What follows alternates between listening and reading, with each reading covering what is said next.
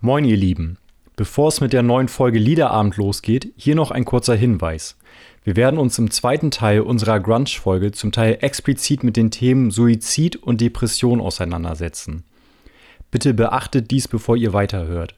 Solltet ihr oder jemand, den ihr kennt, an Selbstmordgedanken leiden, könnt ihr euch unter anderem bei der telefonischen Seelsorge Hilfe holen.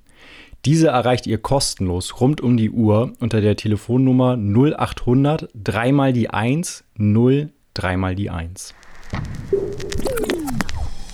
Lieder, der Musikpodcast. Moin Leute, wir sind's mal wieder. Jakob Hey. Und Patsy Genau. vom Liederabend. Ähm, wir sind heute, wir haben uns mal wieder versammelt, äh, um die zweite Folge von unserer Grunge, äh, von unserem angefangenen Grunge-Thema äh, wieder aufzugreifen oder zu beenden oder weiterzumachen. Wie kann man es nennen? Naja, beenden werden wir es wahrscheinlich nicht. Äh, ich glaube, dafür ist es zu komplex. Das stimmt. Aber ähm, ja, wir werden, glaube ich, fürs Erste zumindest äh, versuchen, so einen Schlussstrich darunter zu ziehen. Und ähm, Genau. ich meine, es wird ja hoffentlich noch viele, viele weitere Folgen von Liederabend geben. Und wer weiß, vielleicht äh, greifen wir das irgendwann nochmal auf. Ich vermute, es wird immer mal wieder äh, zum Thema werden. Also gerade, weil gerade mir die Musikrichtung auch sehr am Herzen Genau. liegt wahrscheinlich. werden wir, glaube ich, nicht drum rum hin, äh, kommen, hin und wieder irgendwie mal drüber zu sprechen, was äh, ja die verbleibenden Leute, die aus der Zeit noch geblieben sind, ähm, ja, heute machen Genau. und was sie auch so rausbringen und so weiter und so fort. Es werden ja immer weniger, wie wir kurz nach unserer ersten Grunge-Folge leider gemerkt haben. Ähm, Traurig, aber wahr, ja. Ja, Mark Lanigan ist am 22. Februar im Alter von 57 Jahren gestorben.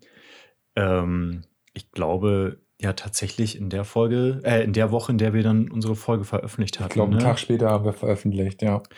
Und ähm, ja, einfach tragisch und traurig. Natürlich in erster Linie für seine Hinterbliebenen, aber auch für seine Fans. Weiß man mittlerweile, äh, woran er gestorben ist? Weil er war ja letztes Jahr sehr stark an äh, oder sehr schwer an, an Corona erkrankt. Genau, also er hat sich im Frühjahr 2020 mit Corona infiziert. Also äh, ja, tatsächlich muss man ja vermutlich leider so sagen, einer der ersten wahrscheinlich, die das dann hatten. Da Mhm. ging es ja irgendwie gerade so richtig los. Und er lag dann auch monatelang im Krankenhaus, litt unter Gehörverlust und konnte zeitweise auch nicht laufen. Ähm, also es ging ihm wohl wirklich sehr, sehr schlecht. Und aber ich weiß jetzt auch nicht genau, ob ähm, es jetzt in dem Zusammenhang war. Man muss ja auch sagen, äh, der Mann hat äh, zeitweise wirklich an jedem Ast gesägt, auf dem er saß. Das stimmt, ja. Der Mann hat gelebt, wenn man das ja, als Ja. Leben definieren will. er hat sehr viele Drogen genommen und ich glaube auch sehr viel getrunken. Genau. Ähm, aber ja, ich denke, da spreche ich auch für dich mit. Ähm, es ist wirklich sehr traurig. Dass, Auf jeden ähm, Fall, ja, definitiv. Du hast mir diese Woche ja nochmal ein Interview zugeschickt ähm, von, äh, von, was war das nochmal? Äh, Deutschlandfunk. Vom Deutschlandfunk, genau. Äh, wo er 2012 oder so, um die 2012er muss er da interviewt worden sein, weil da hat er über sein, sein damaliges aktuelles Album gesprochen. Genau. Und äh, ja, ich glaube, es ist echt schon ein, echt ein interessanter Typ gewesen, so auch so ein bisschen von damals erzählt, wie die Zeit gewesen ist, warum teils alles so ein bisschen ja eher dunkel, düster, äh, auch so, so in seinen Texten so stattfindet. Echt, also kann man auf jeden Fall weiterempfehlen. Ja. Ähm, an der Stelle möchte ich ganz gerne auch, äh, ich werde es wahrscheinlich dann mal, oder wir werden es dann mal in die Show Notes auch mal rein, äh, äh, na, sag ich reinkopieren, reinposten. Wenn ihr Bock habt, könnt ihr bei Spotify unter den Show Notes aufklappen, kommt ihr direkt zu dem Link zu diesem äh, Interview mit Mark Lennigan.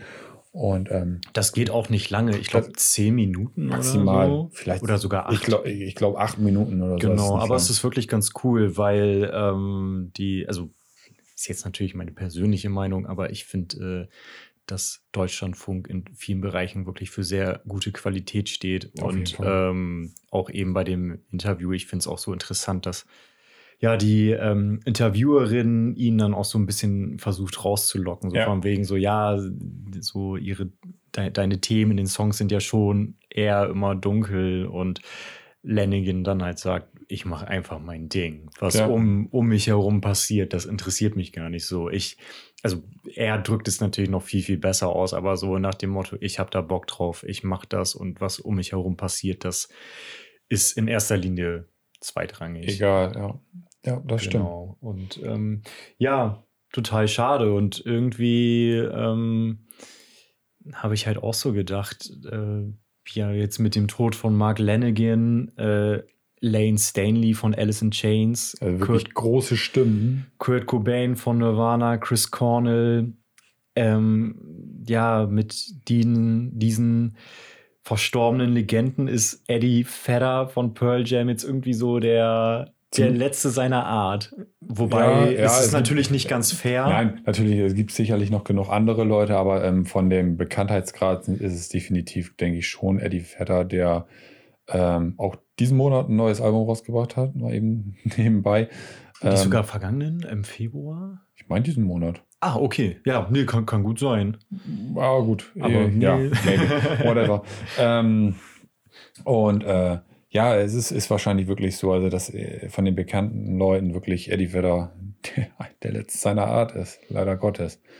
Aber zumindest sieht er so aus, vielleicht auch so mit den noch gesündesten Lebensstil hatte. Wobei von den, vielleicht aus der damaligen Zeit die Stimme, die noch als letztes da ist, weil mhm. man darf auf gar keinen Fall Dave Grohl äh, Nein, unterschlagen, genau. der nach wie vor äh, erfolgreich ich mache gerade Gänsefüßchen, äh, ist. Also er ist, er ist sicherlich sehr erfolgreich mit dem, was er tut. Also er macht auf sehr vielen Ebenen Sachen. Aber ich sag mal, die Musik ist übersichtlicher geworden in ja, den letzten Jahren. Genau. Nee, genau, also das ist mir auch ganz wichtig, dass ähm, es dann natürlich noch äh, total viele andere Persönlichkeiten gibt, die stilprägend sind für die ähm, Zeit des Grunge. Auch ähm, klar Dave Grohl, aber in gewisser Hinsicht ja auch Chris Novoselic. Ja. Wo ich übrigens noch mal was aufgreifen würde. es ist mir wirklich so unangenehm, aber ähm, ja, ich muss dazu stehen. Ich habe ja im ersten Teil unserer Grunge-Folge behauptet, dass ähm, Chris Novoselic politisch ein bisschen abgedriftet wäre. Ich habe dann danach noch mal recherchiert und konnte wirklich überhaupt nichts finden. Und es tut mir so leid. Ich meine, ich will mir da überhaupt keine Illusionen machen, aber Chris Novoselic würde ja diesen Podcast sowieso nie hören, aber trotzdem ist. Sorry, Brudi. Sorry, Brudi. Es tut mir wirklich sehr, sehr leid. Ich weiß nicht, wie ich da drauf gekommen bin. Ob ich das irgendwie verwechselt habe. Make oder Chris great again. nee, aber auf jeden ja. Fall fettes, fettes Sorry. Ich wollte da um Gottes Willen ja. überhaupt keine falschen Gerüchte in die Welt setzen und ähm, ja, hoffe, dass das hiermit, dass ihr trotzdem noch unserem Podcast vertraut. Faktencheck. Faktencheck. Ja, ja siehst du. Ähm, ja, haben wir das auch geklärt. Und ähm, genau, was wir auch natürlich auf gar keinen Fall unerwähnt lassen wollen, ist, ähm, dass wir gerade in ja sehr besonderen Zeiten leben, durch Corona ja sowieso schon. Ähm, aber ja, jetzt herrscht seit einigen Wochen Krieg in der Ukraine. Das war unter anderem auch mit der Grund dafür, ja, warum wir auch so eine kleine Podcast-Folge äh, gemacht haben. Und auch so in unserem Podcast-Umfeld haben wir das halt auch mitgekriegt, dass da viele mal eine Folge ausgesetzt haben. Das stimmt, ja. Weil ich denke. Oder bei Instagram auch nicht so aktiv gewesen genau. sind. Ja, wir ja auch gar nicht. Fast gar nicht, ähm, nee. Ja, weil es ist, ich denke, ich kann da für viele sprechen. Es ist einfach eine Zeit, ähm, so stumpf und platt das auch klingt, da muss man wirklich erstmal drauf klarkommen und das erstmal alles fassen und begreifen und man fühlt sich hilflos, man wird tagtäglich mit den Bildern konfrontiert, die im Internet und äh, im Fernsehen kursieren. Ähm, da möchte ich ganz gerne auch nochmal auf eine Sache zu sprechen kommen und zwar Leute, informiert euch richtig und vernünftig und repostet nicht jeden Scheiß, den ihr irgendwo aufschnappt. Also ähm, macht selber, also wenn, wenn ihr es nicht hundertprozentig wisst, aber macht selber einen kleinen Faktencheck oder irgendwas. Ich sehe seh das so häufig, dass irgendein Blödsinn weiter repostet wird in irgendwelchen Statusen und so weiter und so fort. Ähm, wo ich nicht, nicht äh, die russische Seite mit in Schutz nehmen möchte, aber da wird halt häufig auch noch mal ein bisschen mehr draus gemacht, was echt nicht unbedingt förderlich für diesen ganzen, äh, für diese ganze Diskussion und für dieses ganze Scheiß-Thema ist, was Exakt. Es ja, was es ja ist. Exakt. Und äh, es gibt auch beispielsweise vom ZDF ähm, auch ein ganz gutes Video, wie man äh, Internetvideos richtig verifizieren kann. Mhm. Und ähm, also wahrscheinlich ist das jetzt auch, nicht, auch kein kompletter Leitfaden dafür, aber Genau, ich bin da äh, ganz bei dir. Lieber ein bisschen vorsichtig sein und sich äh, bei Quellen informieren, auf die man sich gut verlassen kann. Ja. Ähm, öffentlich-rechtliche, äh, natürlich auch so Privatgeschichten wie RTL oder NTV. Ähm, ich denke, das Problem ist da wirklich das, das Internet. Also ja. ich bin bei ähm, Twitter ziemlich aktiv, also ohne da selber was zu posten, das überhaupt nicht, aber ich informiere mich da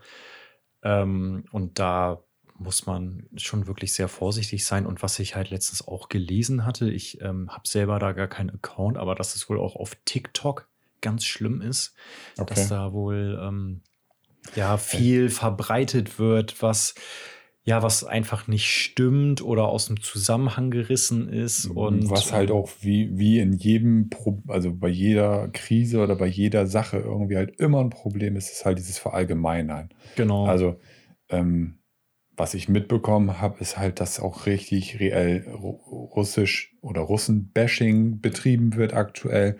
Exakt. Für Leute, die da wahrscheinlich null hinterstehen, werden, werden beschimpft oder was weiß ich.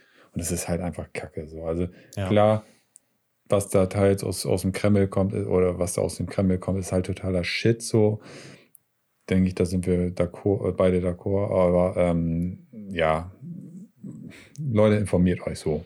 Genau. Und in erster Linie, so ist das halt in einem autokratischen System. Und ich bin der Meinung, das ist in Russland auch der Fall. Ähm, dass das da herrscht, äh, gehen Entscheidungen von einer Person aus und das ja. ist Wladimir Putin.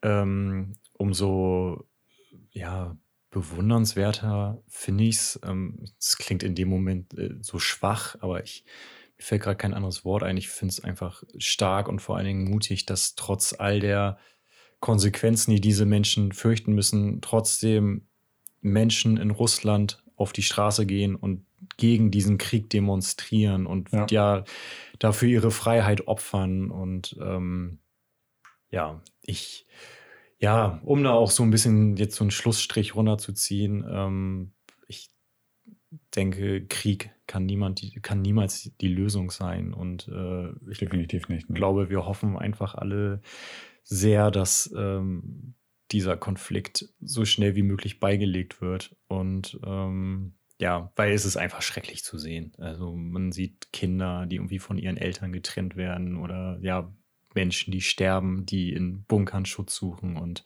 ja.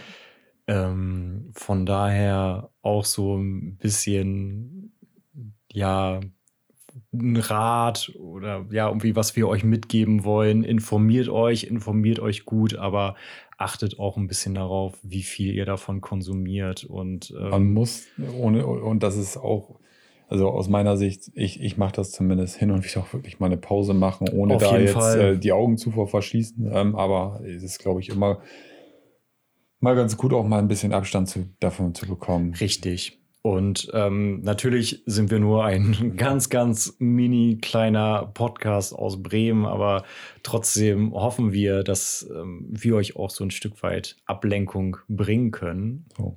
Und deswegen. Wobei wir jetzt schon so mellow in die, die, die, die Folge gestartet sind, wir, was ja zum Thema tatsächlich relativ ja, gut passt eigentlich. Ich habe letztens noch, also uns war ja, glaube ich, beiden schon relativ klar, okay, wir können jetzt den Krieg in der Ukraine ähm, nicht komplett ignorieren und wir wollen aber gleichzeitig äh, unseren Hörern eine gute Zeit bereiten. Und ist Grunge wirklich dafür das perfekte Thema? Denke, wahrscheinlich nicht unbedingt. Also ähm, ja, da könnte ich tatsächlich direkt mit einem, ja fast, oder ja, nee, vielleicht hebe ich mir das noch auf, das Zitat.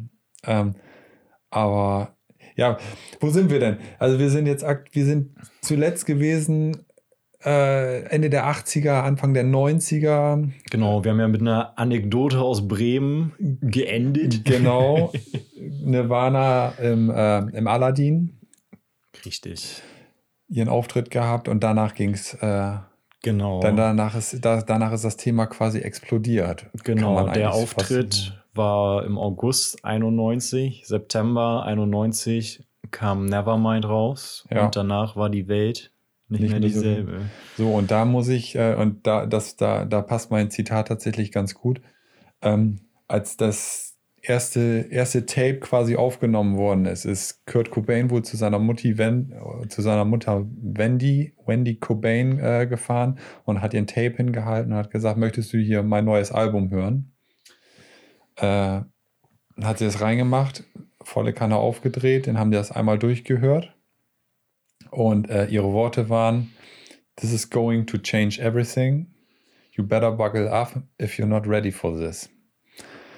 Und ähm, ich glaube, das beschreibt ganz gut, was dann auch tatsächlich passiert ist. Also. Ja.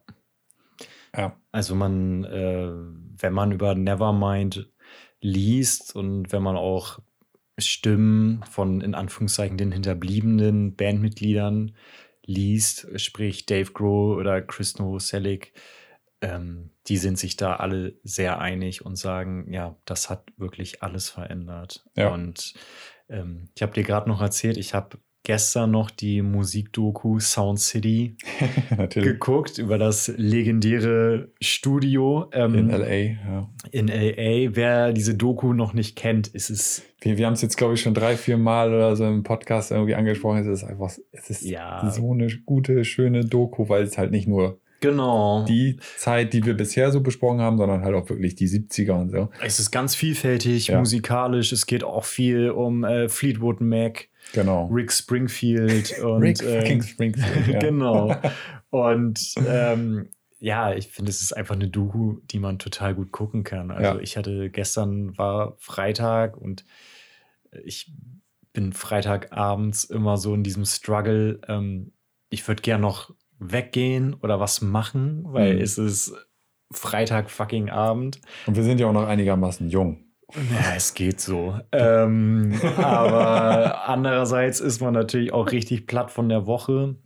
Naja, und dann ähm, habe ich, äh, hab ich mir gestern ähm, auf dem Sofa im Wohnzimmer nochmal diese Doku angeschaut und es war wirklich äh, ein, ein schöner Fernsehabend. Ja. Ganz klassisch. Hat man ja in Zeiten von Streaming kaum noch. Aber worauf ich eigentlich hinaus will, ist, ähm, dass Nevermind auch ähm, im Sound City aufgenommen wurde.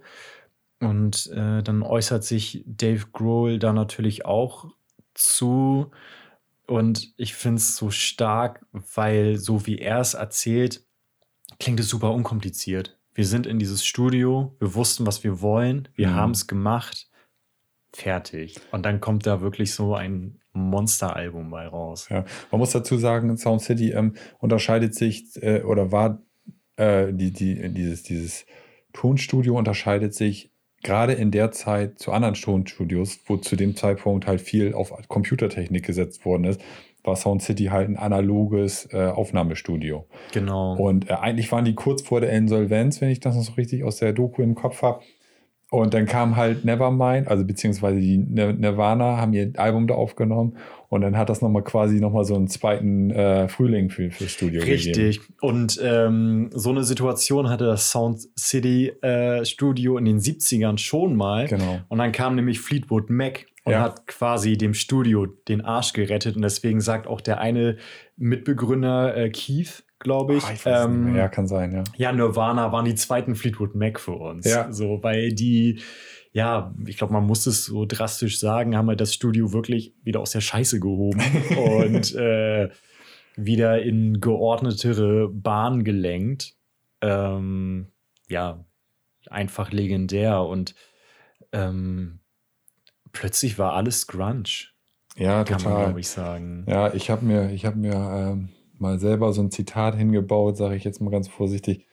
Und zwar, äh, wenn du sagst, alles war Grunge, überall war Grunge und so. Und ich habe ja in der letzten Folge auch gesagt, es trat so ein, äh, so ein, so ein gewisser Sellout auf. Ähm, äh, es ist quasi dieser Moment, ab dem man eine komplette Subkultur an der HM-Kasse abgegeben hat.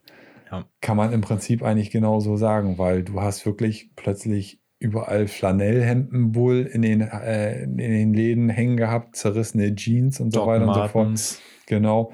Und wenn man da, äh, wenn man sich das überlegt, dann ja, das sind halt im Prinzip so die Hipster von damals gewesen, die das gekauft haben, sage ich jetzt mal ganz vorsichtig, ohne da jemanden verletzen zu wollen.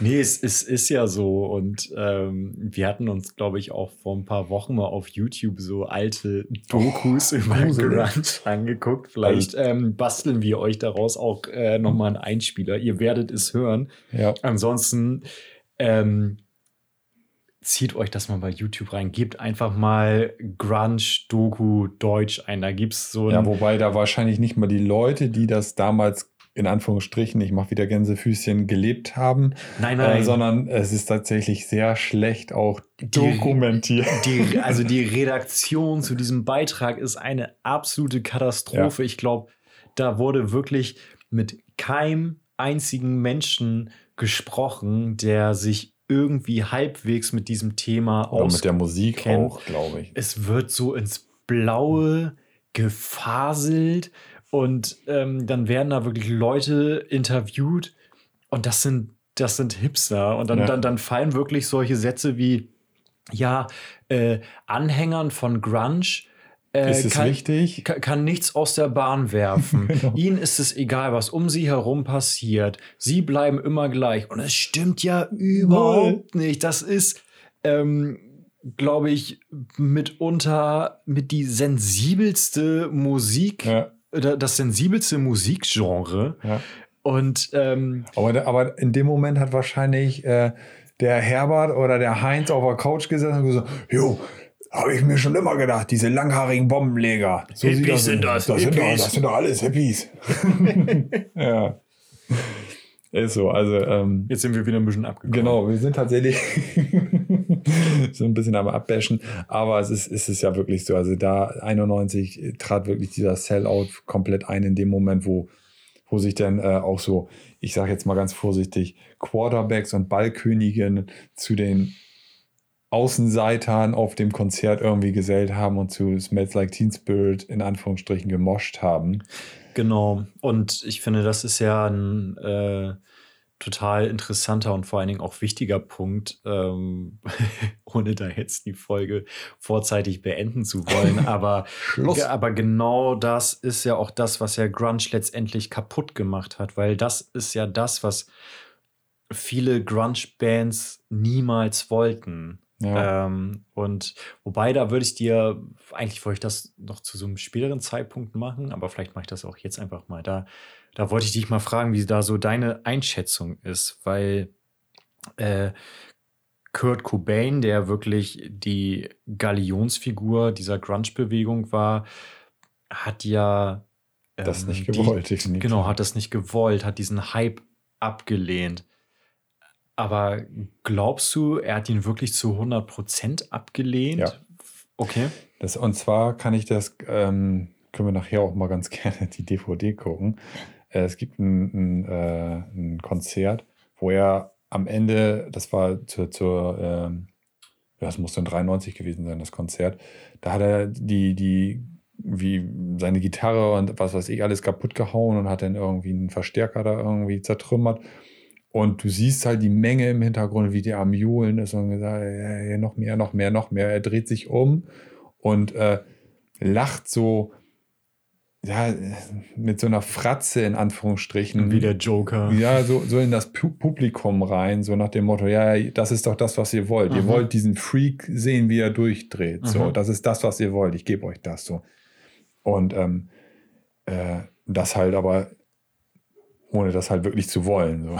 Aber warum hat er dann so, er hat ja dann, er ist ja trotzdem aufgetreten und hat ja trotzdem gewissermaßen das Rampenlicht gesucht. Und ja. ähm, also das, da denke ich halt manchmal so, okay, ich denke schon, dass seine Fans ihm auch nicht egal waren.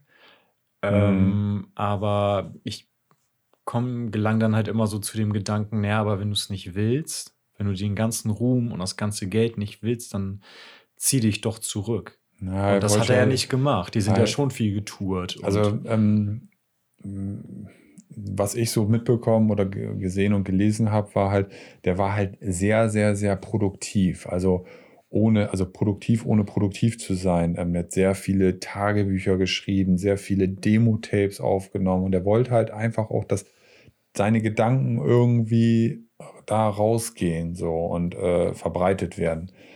Und das hat er halt durch die Musik gemacht am Ende. Ähm, klar kann man das hinterfragen, ob er, ob diese Mega-Konzerte äh, in, in Reading oder was weiß ich, vor was weiß ich, wie 4000 Zuschauern, ob das denn äh, zwingend erforderlich war aus seiner Sicht, also für ihn.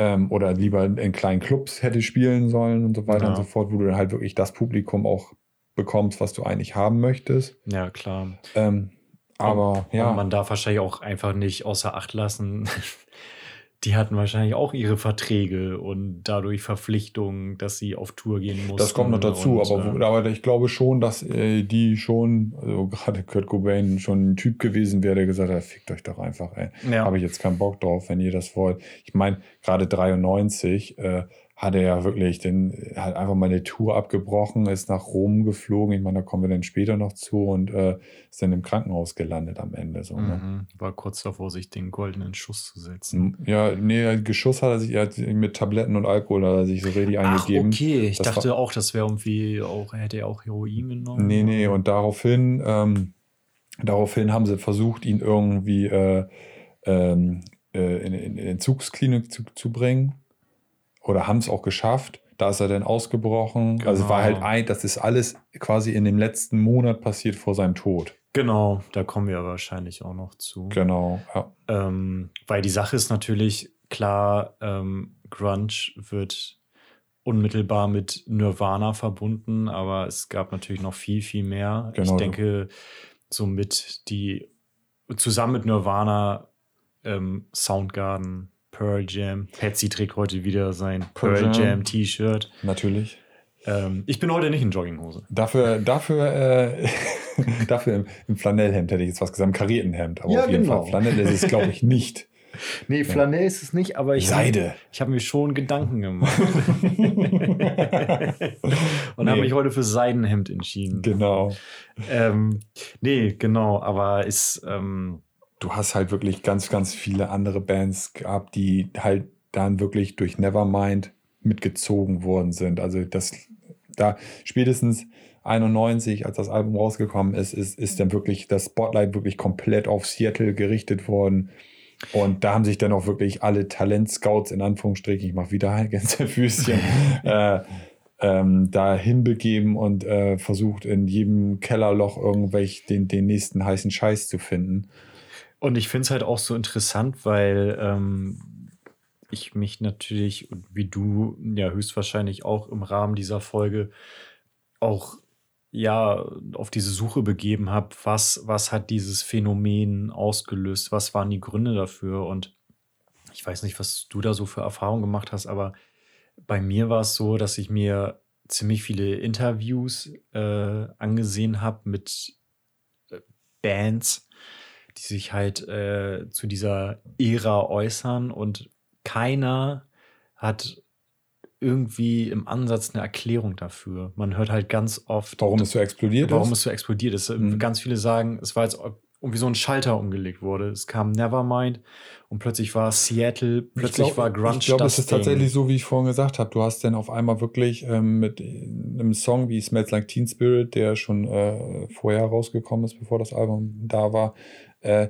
die, diese ganzen äh, College-Kids auf einmal äh, mit auf deiner Seite. Und das ist natürlich eine mega, äh, ja, noch, noch ein mega Magnet, denn also, also eine riesen genau. Masse gewesen an Leute, die dann halt den Kram dann gekauft haben. Und dann hast du halt, dann kommt irgendwann das Album raus ja. und jeder kauft es. Ähm, College Kids ist da ähm, auch genau das richtige Stichwort, weil ähm, Smells Like Teen Spirit, ich glaube auch wie das ganze Album Nevermind war ja erst gar nicht so erfolgreich und Smells Like Teen Spirit ähm, lief so gut wie gar nicht im Radio, nur, nur, auf, auf diesem MTV, oder? Ähm, und vorher so, halt noch ähm, auf diesen ganzen College-Radiosendern. Und da haben das halt diese ganzen College-Kids gehört, fanden das halt ultra geil, ja. haben das mega abgefeiert und darüber wurde das dann halt irgendwann so gehypt und ähm, das Video von Smells Like Teen Spirit lief dann irgendwie Ständig. stündlich auf MTV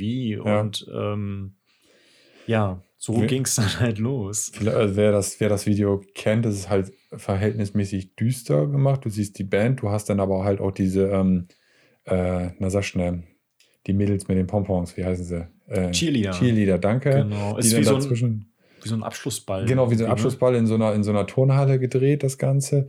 Ähm, ich wollte immer mal, aber das funktioniert, glaube ich, auch nicht äh, nur audiotechnisch, sondern du musst es audiovisuell dann wahrnehmen. Ich wollte mal irgendwann raus versuchen zu finden, wie dieser Song heißt. Es gibt nämlich diese Version von Smells Like Teen Spirit nur gesungen von dem Kinderchor. Okay. Mit dem Video dazu. Ja. Und das ist so eine unfassbar bedrückende Situation, also äh, so ein ja, viel, also vom Feeling her, das äh, okay. wird äh, in, in Dokus, also gerade so in, ähm, in, dem, in der Cobain-Doku äh, wird es ein paar Mal angespielt. Und du hast echt so, das ist so tragisch, traurig, bedrückend, alles ja. auf einmal, so, weil du siehst, da geht's los und eigentlich hat es da in dem Moment auch geendet. So. Ja, da fing irgendwie der Sturzflug an, ne? Ja. Gewissermaßen.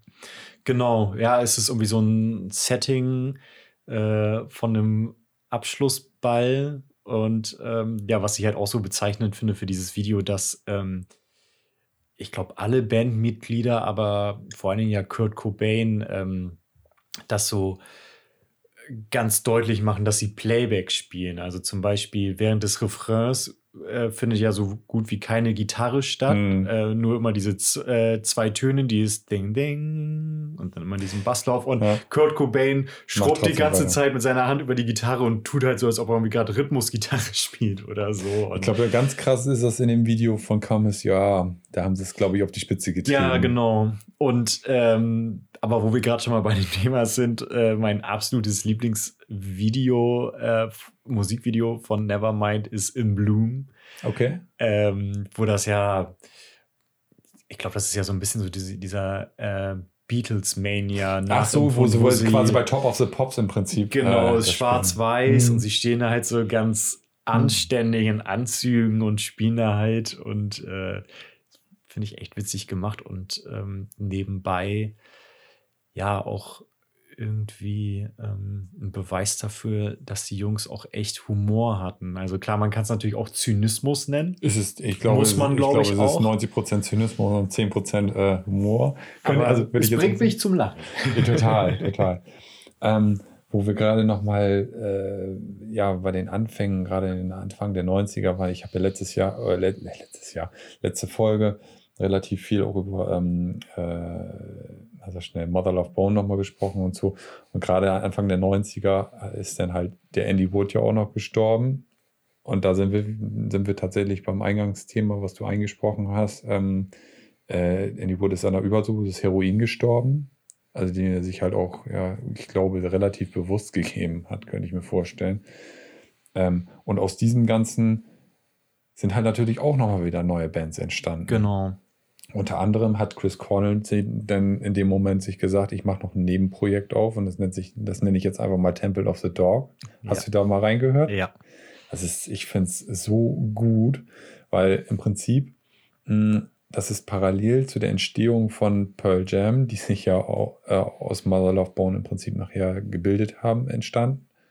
Und äh, da tritt oder trifft das erste Mal äh, Chris Cornell auf äh, Eddie Vedder auch auf, der damals noch ein ganz, ganz, ganz schüchterner Typ gewesen ist. Und äh, der Song Hunger Strike, den ich gerne auf die Playlist machen möchte. Gerne. ähm, auch in den Shownotes ver verlinkt. Also wenn ihr Bock habt, macht ihr jetzt eine Pause, guckt kurz in die Shownotes, klickt da drauf. Genau. Und, äh, wir setzen auch gleich mal ab. Genau, wir müssen mal eine kleine Pause machen. Wir sind schon bei fast 35 Minuten. Ähm, nee, und äh, was ich immer gesagt, da, da hat sich sehr viel gebildet, da hat sich sehr, sehr viel, jeder hat so ein bisschen mit dem einen und dem anderen so ein bisschen was gemacht. Ja. Und da sind sehr, sehr gute Sachen entstanden damals. Also dieses, äh, das ist, also Temple of the Dog, äh, die Band gab es in Anführungsstrichen nur zwei Jahre. Mhm. Ähm, äh, danach wurde die auch wieder aufgelöst, weil im Prinzip beide Bands halt andere Dinge zu tun hatten. Der, die einen mit Soundgarden, die anderen mit Pearl Jam.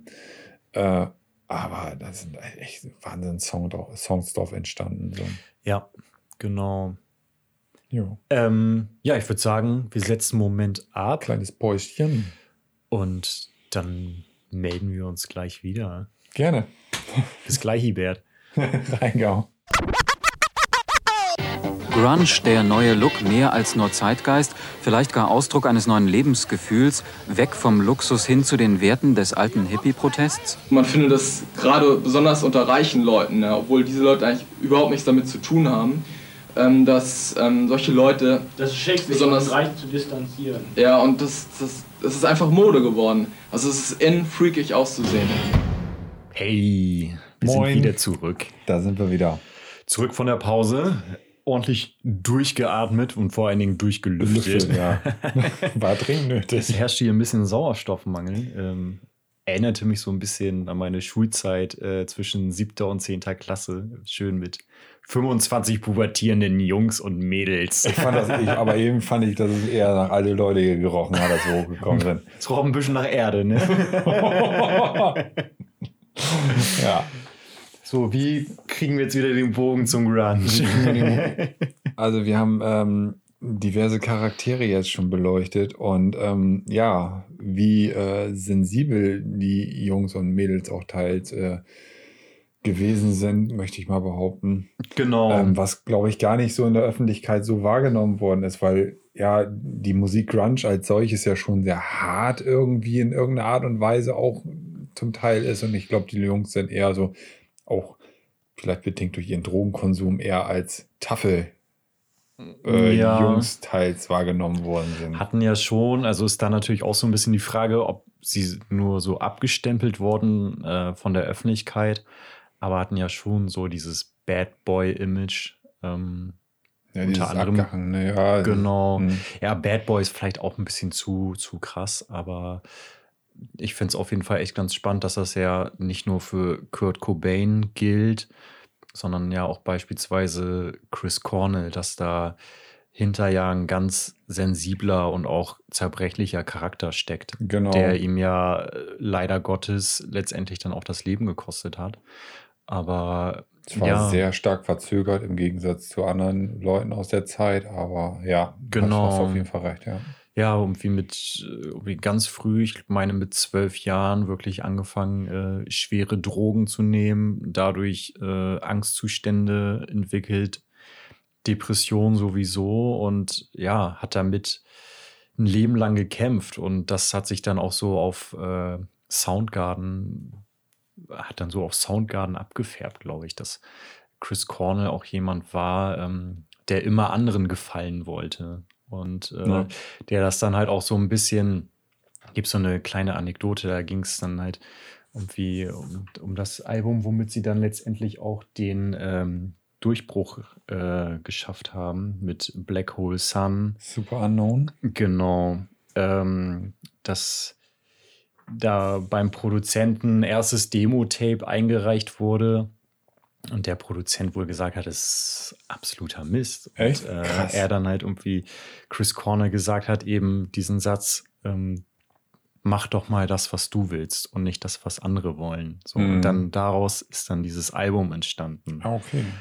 Und womit Ja, ich meine, also ge- gemessen an den an- anderen Alben hört sich Super Unknown auch wirklich komplett anders an. Also. Motherfinger ist komplett äh, ein anderer Schnack. So. Ja. Ich meine, nicht äh, umsonst ist da halt Black Hole Sun drauf, der schon sehr, sehr radiotauglich ist. Also was, was nicht, was den Song nicht schlecht macht. Aber wollte ich dich gerade fragen, weil ähm, so, das ist ja so der Soundgarden-Track und Mhm. also mir geht's so, ja, ich finde Black Hole Sun gut, aber es ist jetzt bei weitem nicht der beste ähm, Soundgarden-Track. Also ja, gut, aber ich glaube, wir be bewerten das auch nochmal aus einer ganz anderen Perspektive, würde ich fast sagen. Also klar, ähm, mh, aus unserer Sicht ist das sicherlich nicht der beste Song. Also da würden mir bestimmt Sachen oder Songs wie Spoonman oder oder äh, Rusty Cage. Rus Rusty Cage, äh, Jesus Christ Pose äh, direkt einfallen. Ähm,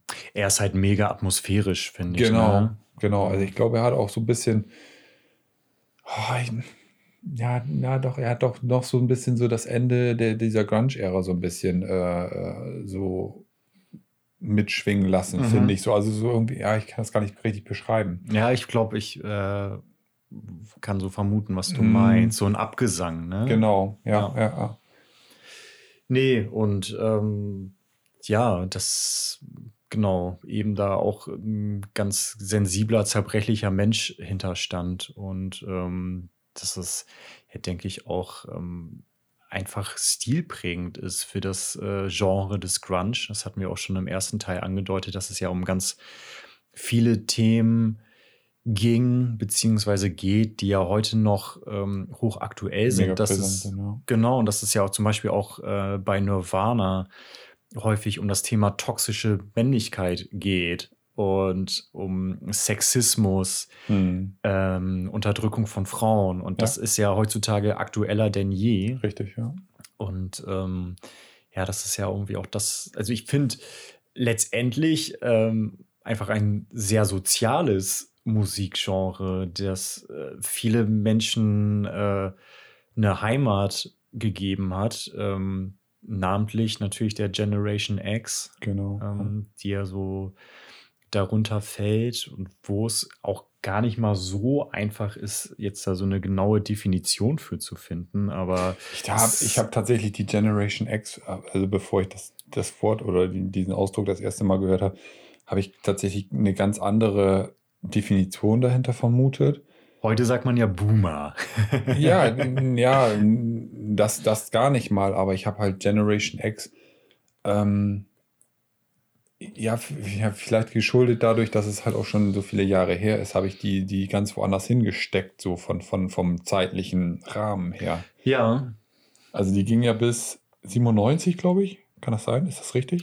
Äh, meinst du jetzt die. Generation X, also bis 97 von. genau, also die Generation X betrifft jetzt so vor allen Dingen die Jahrgänge f- 1965 bis 1980. Also die Leute, die Ach, da nee, genau, geboren wurde. Stimmt. Aber ich ähm, glaube, weil das habe ich dann nämlich auch erst dann richtig verstanden. Ich weiß jetzt nicht, ob das ist, was du meinst, aber ich dachte halt immer so, es wäre die eine Generation X. Hm. Dann habe ich aber gelesen, dass mehr oder weniger jede Generation so, eine, so einen Abschnitt hat. genau nochmal ihre Generation X hat, weil ähm, ich glaube, der Begriff kommt äh, nämlich äh, aus den 1950ern. Ähm, ein Autor, den ich mir jetzt leider nicht notiert habe, hat diesen Begriff geprägt. Okay. Und das waren dann halt irgendwie so, äh, ja, in den 50ern beispielsweise, ich glaube, heute würde man sagen, Gammler, Mhm. so nichtsnutzige Leute, Ah, die okay. rumhängen. Ähm, Taugenichtse. Taugenichts, genau, aus dem Leben eines Taugenichts. Und ähm, ja, aber das habe ich dann nämlich äh, auch erst so richtig verstanden, dass es quasi mehrere Generation Mhm. X's gibt. Aber Aber es gibt auch noch die Generation Y. Ist das richtig? genau, und Generation Z. Z. Und dann halt ist Generation Z die Millennials. Ich, oh, ich meine ja.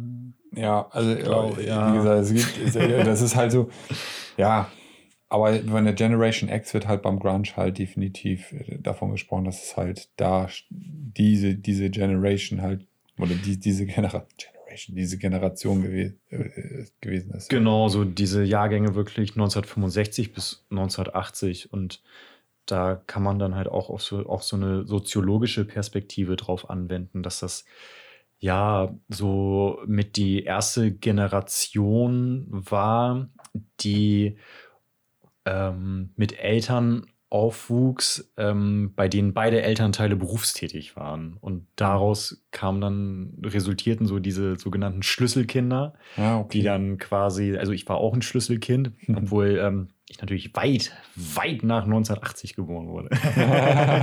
Aber ähm, genau, die ja sehr früh halt ähm, selbstständig sein mussten und ähm, aber auf der anderen Seite halt auch viel Freizeit beziehungsweise viel unbetreute Freizeit hatten, weil sich selbst entwickelt haben und vielleicht auch mehr so oder Ihr- mehr oder weniger durch, durch, durch die Clique oder durch, durch Freunde und Bekannte halt äh, ja, genau sich entwickelt haben. So. Genau, ja, noch mehr, das klingt jetzt irgendwie so positiv, weil eigentlich ist es ja auch cool, aber Mhm. die quasi noch mehr Möglichkeiten hatten, ihr Ding zu machen, weil es Mhm.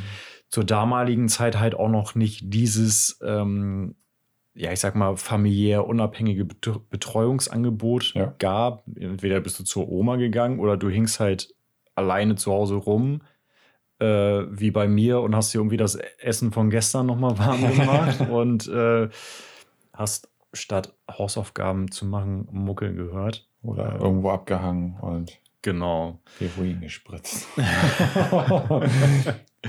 Und äh, genau das, also das ist sicherlich nur so ein Bruchteil der Definition, aber ich finde, es ist auf jeden Fall sinnig, dass Mhm. das, dass eben auch so diese soziologische Perspektive damit reinspielt und Ja. das, ähm, ich denke, was man halt auch nicht so außer Acht lassen darf, ist, du hattest diese knallbunten 1980er Mhm. und dann bist du halt, so stelle ich es mir zumindest vor, ich war ja nicht dabei, ähm, ja, so Anfang der 90er wirklich in so ein Loch gefallen und Ja. warst wahrscheinlich mitunter auch so ein bisschen orientierungslos. Mhm. Und das ist ja auch das, wofür Grunge steht. Dieser ju- orientierungslosen Jugend irgendwie eine Heimat zu bieten, ohne, finde ich jetzt, also die- gar nicht mal, um zu sagen, hey, da und da geht's lang, sondern nee, wir lass uns mal alle zusammenkommen und Mhm. äh, Ja, ich würde dir ich, ich würd noch eine andere äh, Komponente mit reinbringen in dieses Thema. Ähm, vielleicht ist, liege ich da komplett falsch, aber ich könnte mir vorstellen, dass, äh, dass diese Generation X auch die erste Generation war, wo die halt wirklich Scheidungskinder waren. Vorher ja, war es, glaube ich, eher nicht angesagt, sich scheiden zu lassen. Da hast du dann das ausgesessen, in Anführungsstrichen, wenn du halt ein Arschloch oder nicht zufrieden warst mit, mit, deiner, mit deiner Beziehung. Also, zumindest bis die Kinder aus dem Haus waren. So, genau. Ne? und ich glaube, das war so, das ist, das ist auch so ein Punkt, also Ja. wo, wo Eltern sich getrennt haben und dadurch halt auch dieses, äh, ja, vielleicht ein Stück weit selbstständig werden oder was Ja. weiß ich. Also ist jetzt nur so eine Vermutung, ohne dass ich da jetzt soziologisch irgendwie rangegangen bin. Nö, also es, ich finde, es macht auf jeden Fall Sinn. Klar ist das jetzt irgendwie gerade, was wir hier so betreiben, alles Küchenpsychologie, Ja. aber ich kann mir auf jeden Fall vorstellen, ähm, ja, also ich finde, dass das Sinn macht. Ja. Also ganz, ganz bestimmt. Und es war ja, kann man ja jetzt auch wunderbar den Bogen zu spannen, auch bei Kurt Cobain der Fall, der ja auch ein Scheidungskind war. Und Richtig. Ähm, das war ja auch so ein Bruch in seiner Biografie. Ich meine, Auch nirgends so richtig zu Hause gewesen, wenn ich das so Genau. richtig verstanden habe. ADHS, sehr, sowieso schon sehr rastlos. Seine Mutti kam nicht so richtig mit ihm klar, hat ihn dann abgeschoben zum Vater. Genau. Der Vater war dann auch nicht so, ja, der kam auch nicht so richtig mit klar. Und am Mhm. Ende ist, ist er dann wohl bei, sein, bei seiner Oma und Opa gelandet, wenn ich das richtig Genau. verstanden habe, wo er dann halt auch äh, ja, am Ende halt so zur Musik gefunden hat, glaube ich. Genau. Ja, und dann halt auch ähm, ziemlich schnell das Weite gesucht von Aberdeen nach Seattle. Richtig, genau. Ähm, ja, also merken wir ja gerade wirklich unglaublich viele Facetten, die da so mit reinspielen. Und ähm, Ja, dabei darf man natürlich auch nicht vergessen, dass man da nicht alle Protagonisten des Grunge über einen Kamm scheren kann, auf sondern dass da. Nein, unfassbar viele Biografien und ähm, Geschichten hinterstecken. Aber ähm, ja, ich bin auf jeden Fall der Meinung, dass das eben dieses Genre so besonders macht. Ähm, dass es eben ja Themen anspricht, ähm, die, die über die über die man nicht gerne spricht. So sage ich es mal. Ja, einmal das, aber ich, ähm, das ist halt auch der Grund, warum ich dieses Genre so liebe, beziehungsweise halt auch diese Musik so gut finde. Hm. Immer wenn mich Leute halt so fragen oh, oder mich mehr oder weniger dafür verurteilen, dass ich ja halt so in Anführungsstrichen so ein Musiknerd bin und dass ich ja, oh, Musik steht bei dir über allem und so, dann würde ich gerne halt dieses, äh, diesen Leuten versuchen zu vermitteln, diese Musikrichtung hat halt genau alle Facetten, die, die, die das ausmachen, warum ich Musik so liebe. Du hast halt dieses, dieses Verzweifelte, du hast die Wut, du hast äh, das Laute, du hast aber dieses, auch dieses Nachdenkliche. Ähm, es muss nicht immer nur alles schnell und, und, und keine Ahnung was sein. Es kann auch mal ein Song sein, der halt ein bisschen ruhiger ist und so ein bisschen dahin plätschert, in Anführungsstrichen. Und ähm, ja, ich finde das immer so witzig, wenn, wenn die Leute dann immer sagen, ah, ich verstehe ich, ich versteh gar nicht, warum du da so, so ein Buhai immer drum machst, um dieses ganze Musikding. Ähm, ja, Leute, hört euch mal richtig bestimmte Musik an und hört euch nicht nur, äh, ich sag mal, irgendwelche Schlagergeschichten an, wo die ganze Zeit irgendwelche Malle-Leute irgendwie einen Blödsinn äh, singen, sondern Setzt ja. euch mal ein bisschen mit, mit, mit, mit, einem bestimmten Thema auseinander, ohne dass ich die Musik euch jetzt an die, ans Herz legen wollen würde damit. Ja, beziehungsweise hört nicht immer nur das, was euch vorgesetzt wird. Genau. Also sprich, was im Radio gespielt wird, sondern ja. ähm, schaut, ähm, ja, was es sonst noch so gibt, weil ähm, ich kann, und ich denke, das spreche ich auch für dich, äh, auf jeden Fall sagen, dass einen das unfassbar bestärken kann und äh, es also mich hat es definitiv geprägt. Also, äh, total. Und ähm, ich weiß, dass es bei dir auch nochmal anders ist, gerade im Hinblick auf Pearl Jam, aber bei mir mhm. ist es mhm. tatsächlich vor allen Dingen Nirvana. Ja. Ähm, ja, dass sie mich schon ein Stück weit durch meine Jugend getragen mhm. haben und dass sie mir halt auch echt, äh, es klingt so bescheuert und pathetisch, aber dass sie mir halt auch echt geholfen haben und ähm, Verzweiflung zu verarbeiten, Ratlosigkeit zu genau. verarbeiten, genau. Wut ganz viel Wut. Definitiv, ich bin ähm, ein richtig wütender Mensch gewesen. Oder bin ich immer noch zum Teil. Also genau, und ich, ähm, ich weiß nicht genau, wie es bei dir ist. Ich hoffe auch, ich fordere das nie heraus. aber ich bin auch häufig sehr wütend, aber ich bin niemand, der ausrastet, sondern der das eher so in sich reinfrisst. Achso, ich dachte, äh, ich muss jetzt gleich noch auf den Faustkampf mit dir irgendwie. Gleich mal hier. Können wir? nee, aber der, ja, ich glaube, ich bin jemand, der seine Wut ja. nicht gut artikulieren kann oder der dann, wenn er es dann macht, häufig sehr undifferenziert ist ja. und unfair ist. Oh und, ja, oh ja, oh, ähm, genau. Ich wollte mir, ich hatte mir, mir lag auch gerade das Wort unfair im Kopf, aber ich konnte es nicht äh, ja, wiedergeben. Aber ja. danke, dass du das sagst. ich glaube, da bin ich genauso. und äh, Gott, hoffentlich streiten wir uns nie. Wahrscheinlich reden wir einfach gar nee, nicht mehr nee, Wir sitzen das einfach aus, gucken uns einfach an und dann wird halt nicht gesprochen. Aber nehmen trotzdem einen Podcast auf. So, genau. nee, und ähm, ja, da habe ich witzigerweise auch schon häufig mit Leuten drüber gesprochen, denen das eben nicht so geht, die die Gabe haben, ihre Wut oder ihre Gefühle vernünftig zu artikulieren. Und ja. ja, ich bin dann halt jemand, der schließt sich in Raum ein und dreht volle Pulle in Newtario auf. Und oh, danach danke. ist auch wieder gut. Also dann, dann geht es ja auch schon wieder. Ja. Und ähm, dann wurde das halt auch gerade angesprochen hast mit deinem, mit deinem Musikgeschmack und ich höre das nämlich gerade auch in Bezug auf Nirvana relativ häufig. So von wegen, ja, dieses Geschrei und so. Und dann, mhm. dann stelle ich halt immer so die Gegenfrage.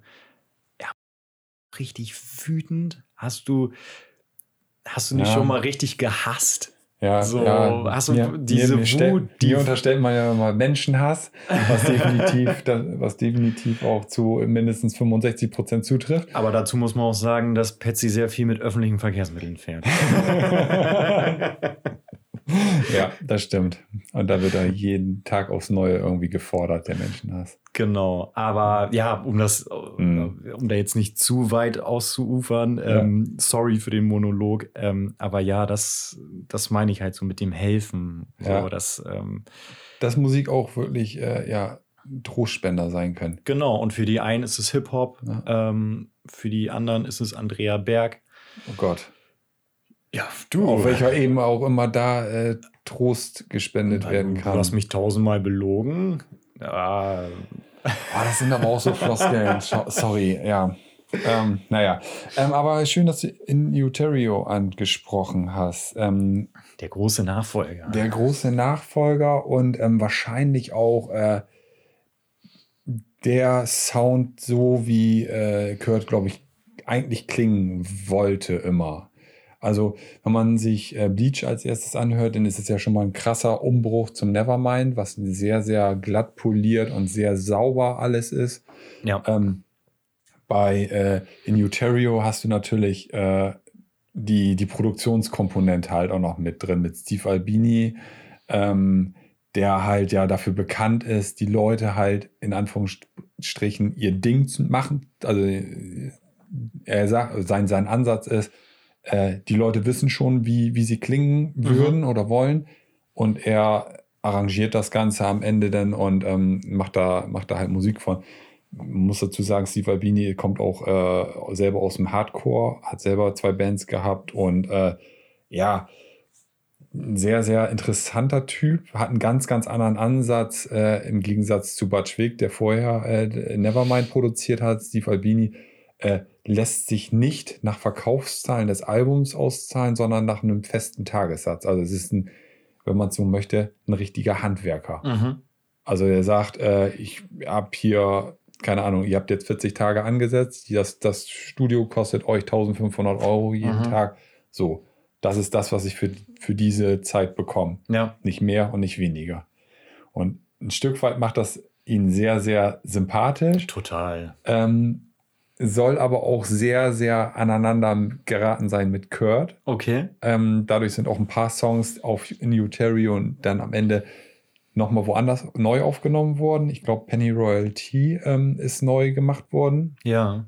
Ähm, und äh, wo wollte ich jetzt eigentlich drauf hinaus? Ähm, es ist halt ein sehr, sehr rauer, roher Sound. Und ähm, Kurt hat immer gesagt, er möchte, weil er das, das Album so liebt, er möchte, dass das Album so klingt wie ähm, von den Pixies Surfer Rosa. Mhm.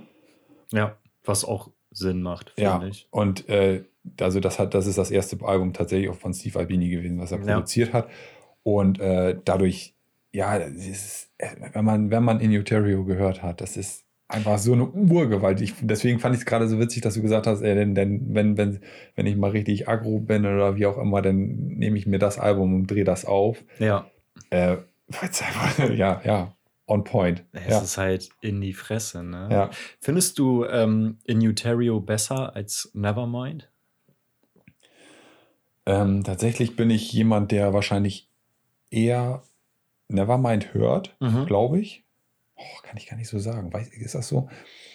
Ich habe in der letzten Zeit ja aber vielleicht auch ein bisschen dadurch geschuldet, dass wir diesen Podcast hier machen, ähm, in Uterio relativ häufig gehört. Aber ich. Oh, schwierig. Ich kann das Die sind halt beide mega, die Alben. Ja.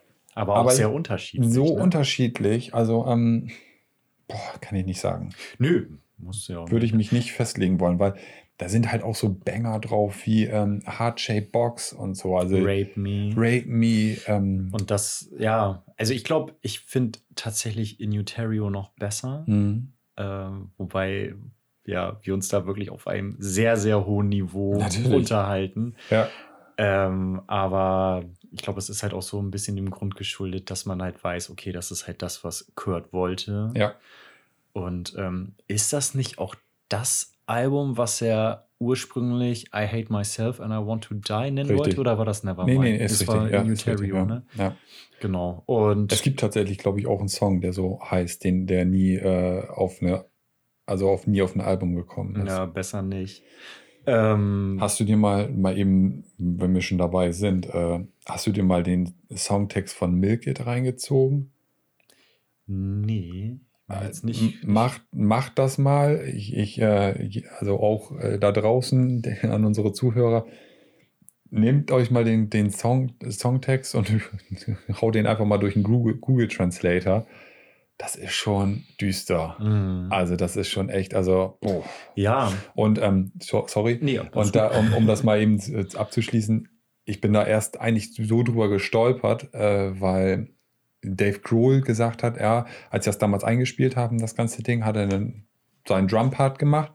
Und abends, als er nach Hause gekommen ist, hat er sich den Song mal, nochmal angehört mit den Vocals.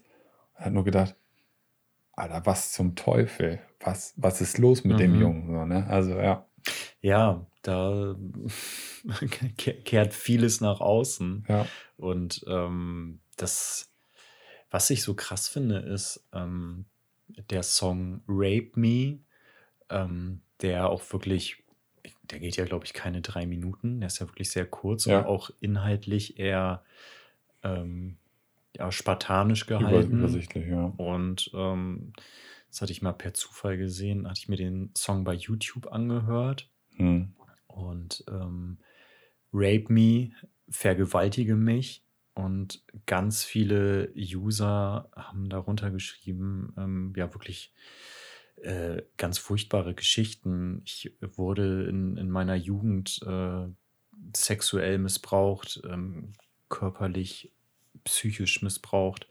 Und dieser Song hat mir halt wirklich dadurch geholfen. Krass. Und ähm, das, ja, also ich will da gar nicht so viel drüber sagen, weil ich glaube, da kann man auch nicht viel drüber sagen, aber das, damit möchte ich auch noch mal einmal mehr unterstreichen, was ähm, für viele Leute diese Band und vor allen Dingen Kurt Cobain eine Bedeutung hatte.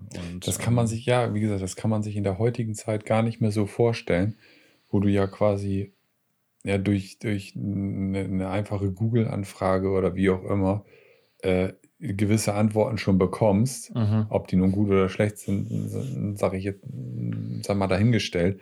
Aber damals gab es halt nur das Medium Musik in, de, in dem Maße. Und das auch nur bedingt. so auch nur bedingt.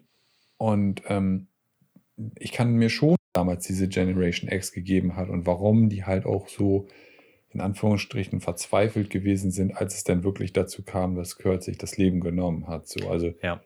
Weil da wirklich jemand weggebrochen ist, der in Anführungsstrichen aus deren Seele gesprochen hat. Das um war das jetzt mal nicht genau. zu pathetisch, aber das ist, ist ja, glaube ich, schon irgendwo ein Stück weit so. Es ist so, also das war wirklich, glaube ich, eine, ähm, ja, eine seelische Stütze für Ja. die. Und ähm, ich kann mir auch vorstellen, dass es halt auch das war, was Kurt letztendlich so zu schaffen gemacht hat, dass er vielleicht auch gemerkt hat, ich kann das nicht mehr. Auf mir lastet so ein Druck. Äh, Ja. Menschen fordern so viel von mir. Genau, ich möchte nicht dieser Frontmann sein, der vielleicht zum, ich glaube, ich, äh, er hat damals gesagt, äh, Freddie Mercury wäre wär so, ein, wär so ein Typ gewesen, den er, ja, ein Stück weit gehasst oder dafür gehasst hat, wie er gewesen ist. Also dieser Frontmann, der da vorne steht mit ausgebreiteten Armen und 50.000 Leuten schreien ihm zu Mhm. und Ja, die Reinkarnation eines Rockstars Genau, quasi, ne? so.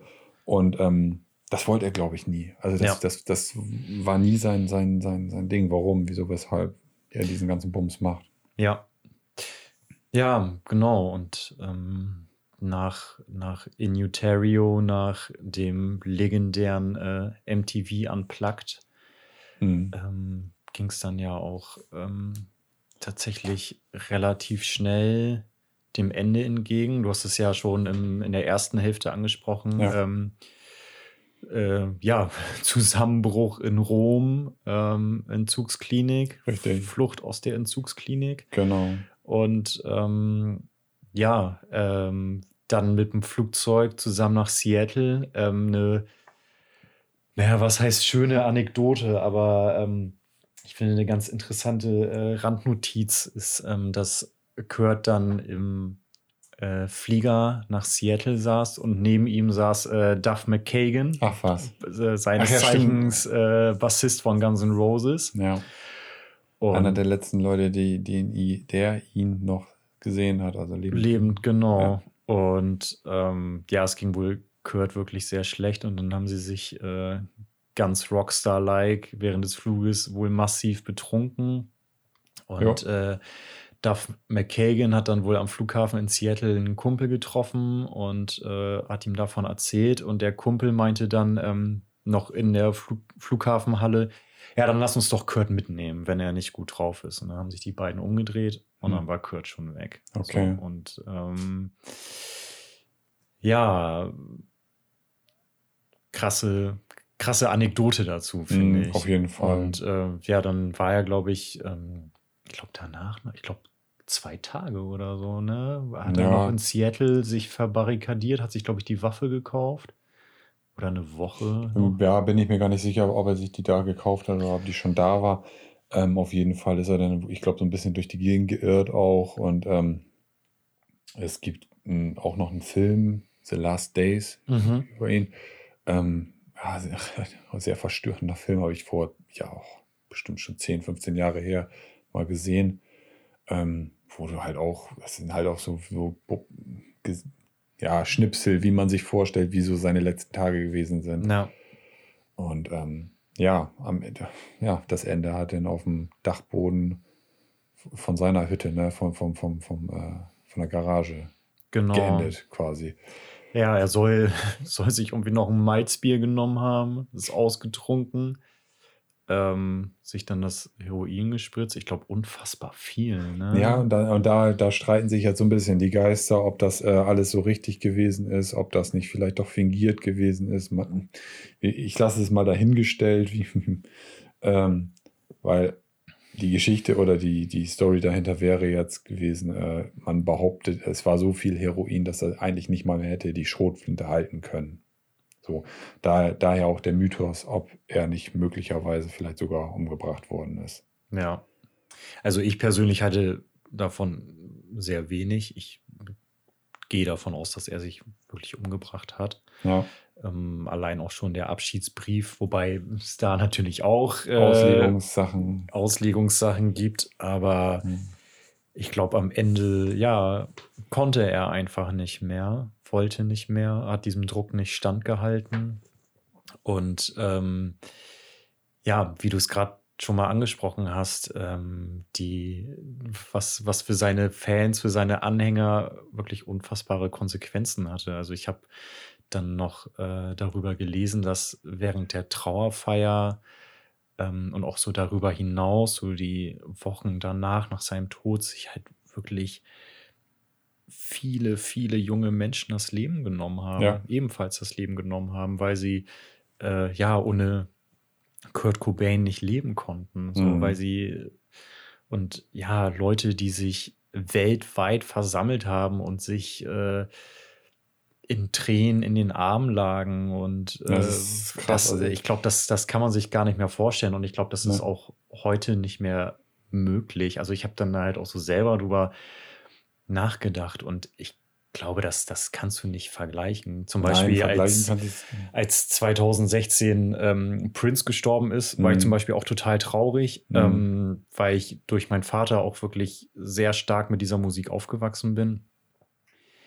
Ja, aber ähm, Bei das- mir war das es tatsächlich Chris. Chris Cornell. Ähm, Ja, Als ich das äh, damals gelesen habe über Social Media, ich weiß auch noch genau, wo ich da damals gewesen bin. Ähm, und stand da und da habe ich echt so das erste Mal seit, seit langem wirklich wieder so, oh, das ist jetzt aber scheiße. So, also jetzt, ohne das jetzt witzig zu meinen, sondern es ist jetzt irgendwie, okay, diese Stimme ist jetzt für immer verstummt.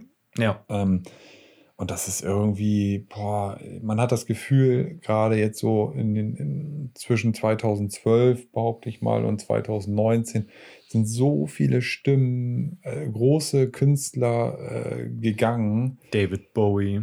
Ja, Lemmy. Prince, Dio, äh, also da sind so viele gestorben. Chester Ch Bennington Chester Bennington haben wir eben noch in der Pause drüber gesprochen. hat sich auch das Leben genommen. Genau. Der im Prinzip auch nicht ganz witzigerweise, oder wenn man jetzt äh, weiß, dass der eigentlich vom Linkin Park kommt, gar nicht so weit vom Grunge nachher weg war, weil er Ja. ja bei den Stone Temple Pilots mal mitgemacht hat für ein paar Jahre. Genau, und er hat ja auf der Trauerfeier von Chris Cornell gesungen Genau. und hat sich dann wenige Monate später am Geburtstag von Chris Cornell auch das Leben genommen. Also es ist schon, äh, äh, da sind halt wahnsinnig viele Künstler und Stimmen halt in den letzten zehn Jahren äh, wegge weggebrochen. Ja, äh, wo ich mich halt halt, und da, das ist halt auch immer so ein bisschen blöde oder wenn man da jetzt so drüber nachdenkt, aber das wird in 10, 15 Jahren, wenn das halt so eine Welle wieder passieren könnte, man hofft, man hofft nicht, dass es passiert, aber sag mal, das wird nicht so, nicht so eine Auswirkung haben wenn da wieder irgendein anderer Künstler, der heute in Anführungsstrichen aktiv ist, das wird dann halt so sein. Dann, ja.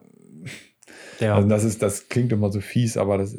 Nee, aber ich verstehe, was du meinst. Die Konsequenzen für den Menschen selber und sein familiäres Umfeld sind natürlich Genauso. unbegreiflich krass. Aber, Aber- es wird nicht so, ähm, nicht so, ja, weil die Leute halt nicht diesen Bezug mehr wahrscheinlich dazu haben wie damals zu bestimmten Künstlern.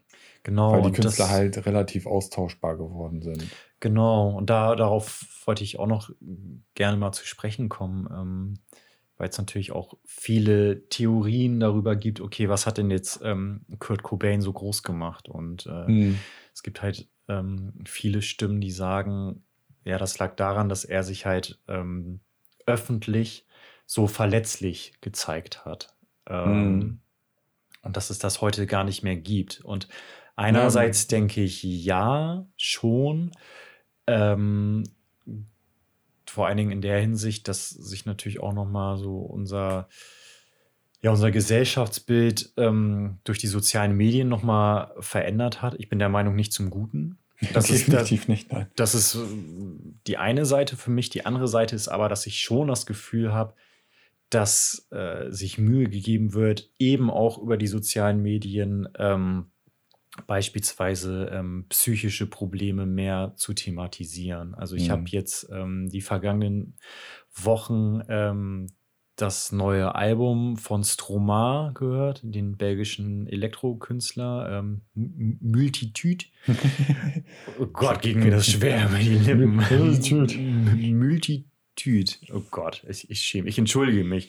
Auf jeden Fall sein neues Album. Und ähm, ganz, ganz kurzer Nebenschwenk. Äh, Stromae hatte eine äh, siebenjährige Pause gemacht, weil er ähm, während einer Tournee durch Afrika ein äh, Medikament gegen Malaria genommen hatte, äh, was ihn wohl psychisch sowas von aus der Bahn geworfen hat und er dadurch ähm, Angststörungen entwickelt hat. Und ähm, ja, es zeitweise so aussah, dass er wirklich nie wieder öffentlich auftreten kann. Hm. Und jetzt hat er aber scheinbar es glücklicherweise wieder geschafft. Und in diesem Album ähm, thematisiert er das halt auch ganz stark. Also der Ja.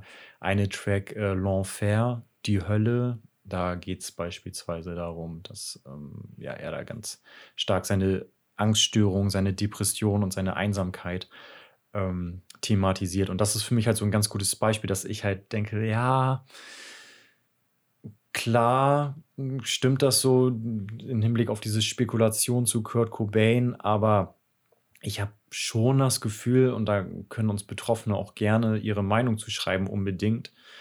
Ähm, ich habe schon das Gefühl, dass da heute aber noch mal ein bisschen mehr Feingefühl herrscht, Mhm. weil so, ich habe mich da mal im Rahmen meines Studiums mit auseinandergesetzt, so mit psychischen Erkrankungen und so weiter. Ähm, da, da war das halt eine Lethargie. So, Ja, Punkt. Ende aus. bist So, mal nicht so gut gelaunt. Genau, und heute, ja, lässt sich das schon besser kategorisieren Mhm. und ich habe auch das Gefühl und vor allen Dingen habe ich die Hoffnung, dass es mm, gesellschaftlich auch mehr akzeptiert ist. Ich hätte jetzt fast gesagt, Schwäche zu zeigen, aber das will ich gar nicht sagen, weil ich finde, es ist keine Schwäche. Es, Nö, ist, nö. es ist eine Erkrankung und da muss man halt schauen, wie lässt sich das in unseren Alltag integrieren, damit diese Menschen auch an unserem Alltag teilhaben können und vor allen Dingen, dass es ihnen besser geht. Ja. Und deswegen bin ich da, um da jetzt wieder den Bogen zu schließen, Entschuldigung. Ähm, und deswegen bin ich da halt wirklich so ein bisschen hin und her gerissen, was jetzt Kurt Cobain letztendlich ausgemacht hat als Galionsfigur. Boah, das ist schwierig. Also, boah. Ja.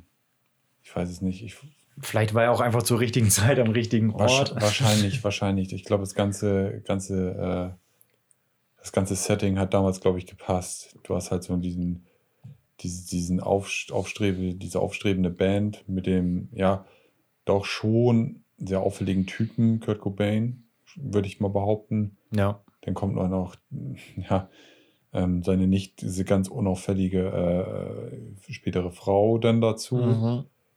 die sicherlich auch noch einiges dazu beigetragen hat. Ähm, um Kurt Cobain so ein bisschen zu entglorifizieren, sollte, muss man sich definitiv äh, äh, Kurt Cobain oder äh, nee, Kurt Cobain heißt die, die äh, Doku nur, Cobain äh, Montage of Hack, mal reinziehen, ähm, weil da ganz ungeniert am Ende wirklich gezeigt wird, dass Kurt und Courtney einfach zwei Junkies waren. Ja.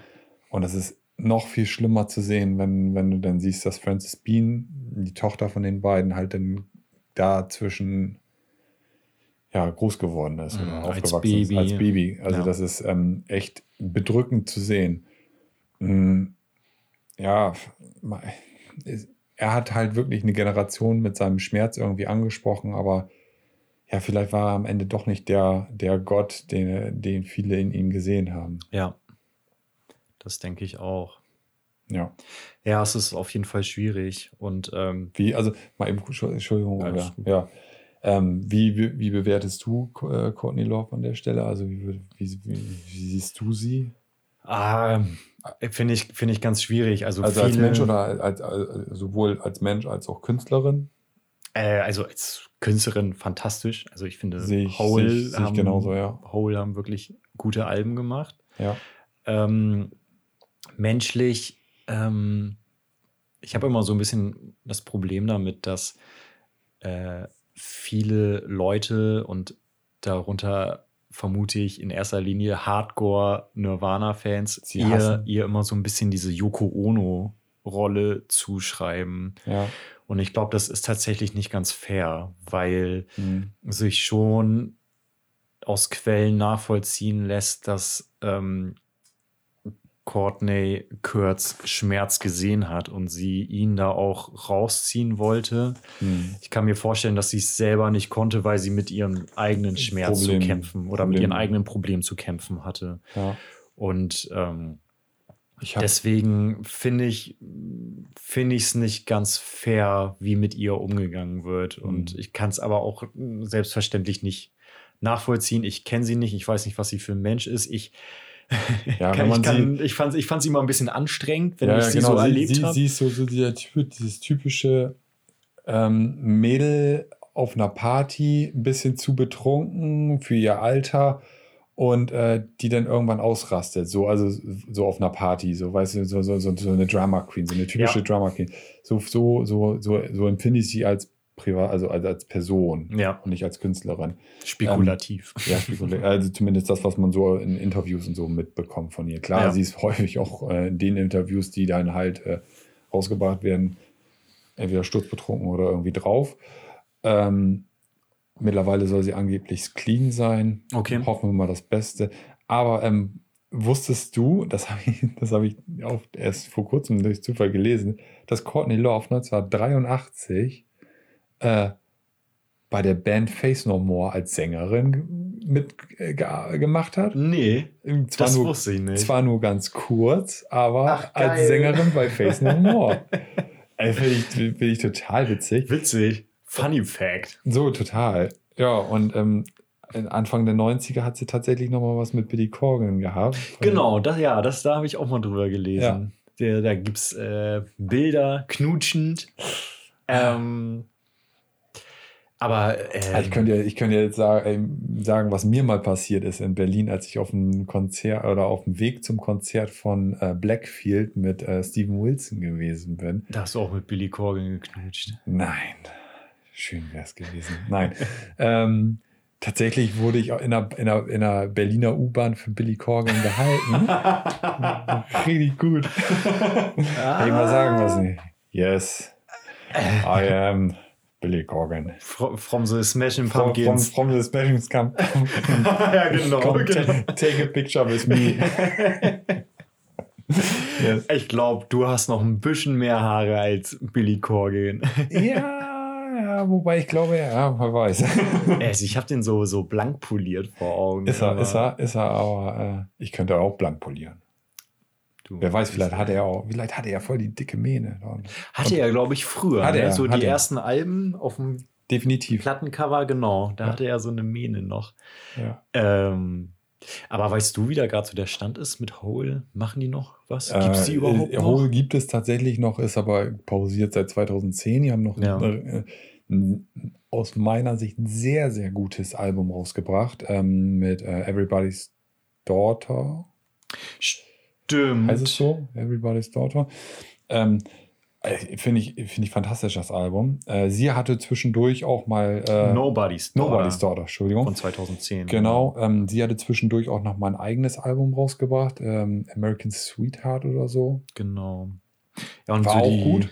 Also ich sag mal so, das, was Courtney Love macht, ist prinzipiell nicht schlecht. Also Die jetzt auf jeden Fall drauf. die hat, äh, und ähm, aus meinem Bekanntenkreis sagen mal viele Leute dann, ja, die hat so eine anstrengende Stimme, dieses Gequäke und dieses ge, ge, Gezogene und so.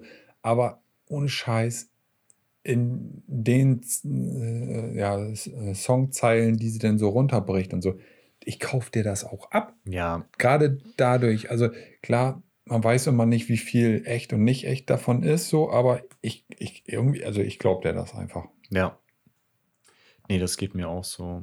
Mhm. Ja, so Live Through This und äh, Celebrity Skin sind Ja, ja, so Celebrity die, Skin ist ja, es ja von ich- 98, ne? Genau, Celebrity Skin ist natürlich ein, ein, ähm, ein Album, was gar nicht dem Grunge zugeordnet werden kann. Also ich glaube sowieso, ähm, da wollten wir auch noch mal irgendwie so ein bisschen drauf, äh, wann ist Grunge vorbei? Also für mich ist Grunge wirklich, also die, die Musikrichtung an und für sich gibt es immer noch, aber der Hype ist wirklich mit 94 gestorben. Also Ja, so, also, und danach kann man eigentlich, glaube ich, ich meine, die Foo Fighters haben danach ja auch noch, also, oder die Foo Fighters haben, sind danach ja quasi erstmal als Ein-Mann-Kapelle mit dem ersten Album groß geworden, also weil das erste Album hat Dave Grohl komplett selber eingespielt.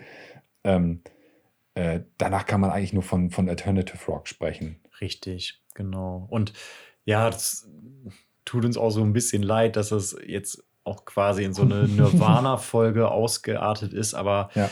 ähm, ich glaube, man die Geschichte des Grunge, beziehungsweise so der Aufstieg und Fall, lässt sich halt wirklich sehr gut anhand dieser Bandhistorie äh, Ja. erklären. Und ähm, klar, du hast auch noch so eine äh, unfassbar, beziehungsweise mit die wichtigste Band, Pearl Jam, die ja auch bis heute noch aktiv ist. Genau. Und ich habe auch so das Gefühl, dass ähm, Eddie Vedder und äh, seine Jungs, ja, man muss es ja wirklich so sagen, so noch ganz gut rausgekommen sind. Also ich habe Genau. das Gefühl, die, die wirken gut in ihrer Mitte. So, die, Ja, wobei der Mike McCready, um das jetzt nochmal, jetzt nochmal wieder ein bisschen wieder zurück in die 90er zu schieben, der Gitarrist von, von Pearl Jam halt auch harte Drogenprobleme gehabt ja, hat.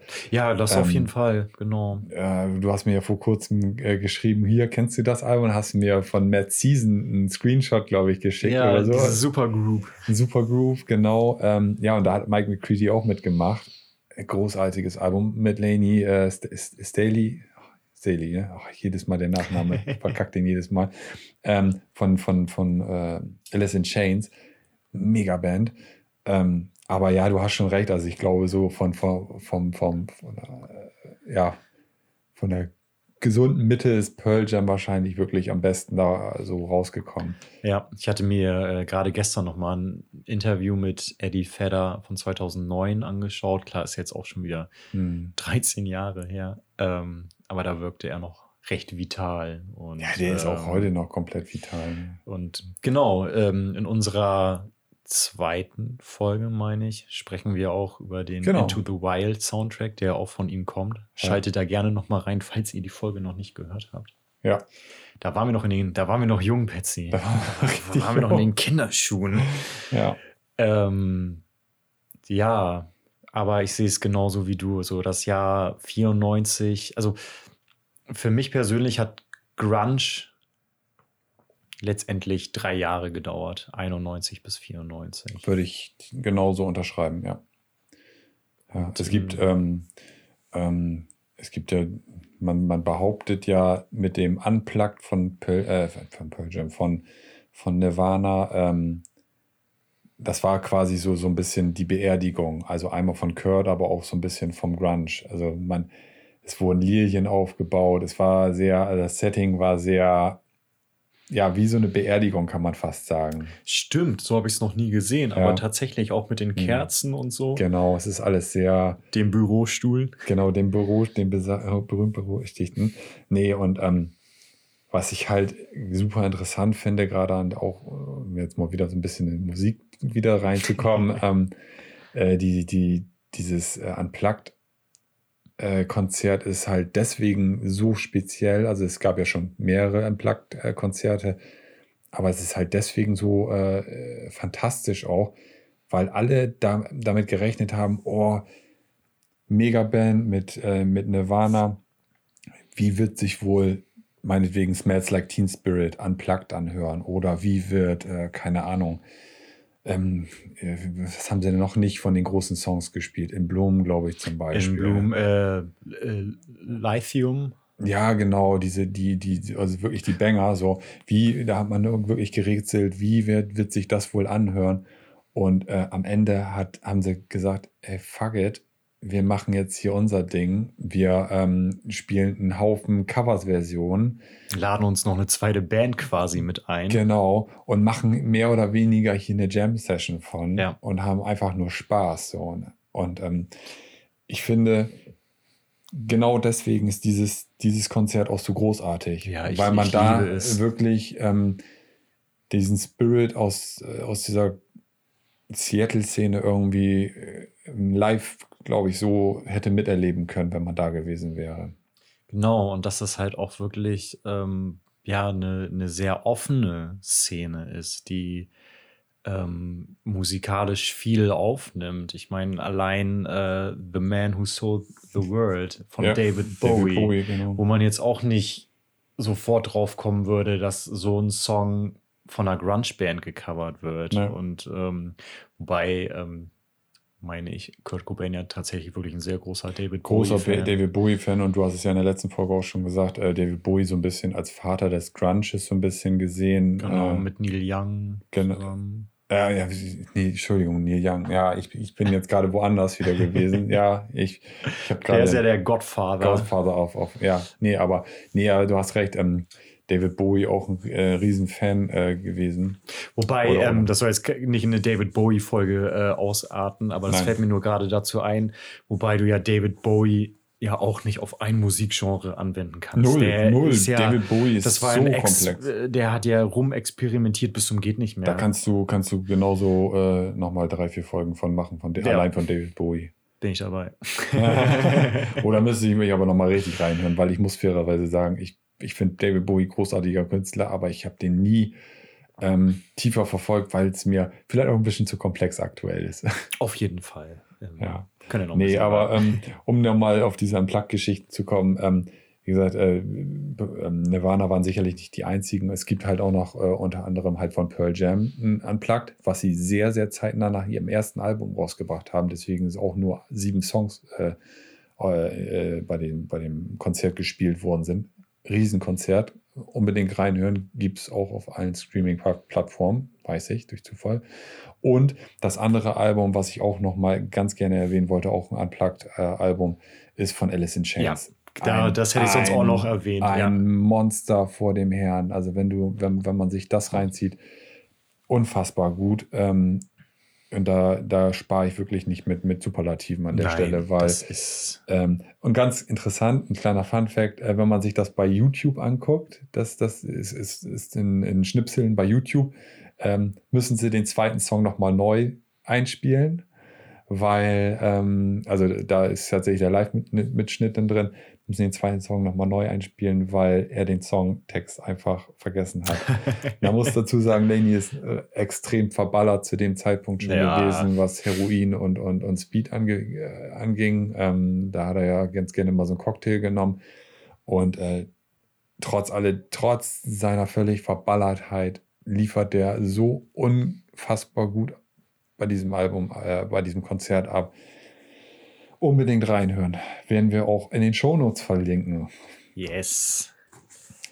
Ähm, ja, jetzt sind wir schon echt bei fast anderthalb Stunden mittlerweile. Wir sind mal, wir sind definitiv drüber über dem, was wir uns eigentlich, glaube ich, vorgenommen hatten im Ursprung. Wir wollten es irgendwie ursprünglich mal so bei einer halben Stunde lassen. Ja. Aber ist man geht bei dem Thema auch einfach nicht. Und selbst nach anderthalb Stunden bin ich, überzeugt, dass wir noch nicht mal im Ansatz das. ich habe noch so viel auf meinem Zettel, wenn man es dann möchte. Also da könnte man jetzt noch sagen, was, was ist mit den Bands, die heute noch den Grunge irgendwie hochhalten und, und, und. Äh, ja, nochmal diese ganze Courtney Kurt-Geschichte auflösen. Ähm, Pearl Jam haben wir nur ansatzweise rangerissen. Soundgarden ja letztendlich Soundgarden auch. genauso. Also, ähm, oh, wie Alice in Chains. Ich könnte tausend in Mud Honey haben wir in der letzten Folge auch nur oberflächlich behandelt und ähm, äh, Dinosaur Jean Junior wollte ich auch noch mal mit reinbringen. Äh, mega Band. Ja, Und die auch noch, die sind auch noch heute aktiv. Also, der Gitarrist ist doch äh, irgendwie so, ja, wie sagt man so, so stilprägend. Der hat doch so ganz lange graue Mhm, Haare genau, und ja. ähm, auch komm- eine sehr interessante Stimme auf jeden Fall. genau, ich komme leider gerade nicht auf den Namen. Nee, komme ich auch Ähm, nicht tatsächlich. Aber ich würde sagen, es ist noch mal ein bisschen äh, Playlist-Time. Genau. Äh, was hättest du denn gerne noch mal so für Grunge-Tracks? Ja, pass auf. Und da ein, auch eine, äh, eine Band, die schon heute ein, zwei Mal gefallen ist. Ähm, äh, und zwar von den Stone Temple Pilots hätte ich gerne Plush drauf, aber nicht in der Originalversion, sondern in der ähm, äh, Akustikversion ist auch auf dem Album. Ich glaube, der letzte Track drauf. Den hätte ich auf jeden Fall gerne drin. Oh, ich, kann- ich, also mir würden jetzt zig Songs einfallen. Ähm, aber welchen ich definitiv auch gerne noch drauf haben würde, ist ähm, äh, von, vom, vom Pearl Jam Album Versus. Ähm, du guckst gerade so zerknirscht. Knirsch. Ähm, äh, Indifference. Alles klar. Ein richtig, richtig atmosphärischer Song. Ähm, muss, man, muss man genießen. Ist was für Genießer. Ähm, ich nehme von äh, Soundgarden Rusty Cage. Geil. Ähm, schöner Richtig. Arschtritt. richtig schön dreckig.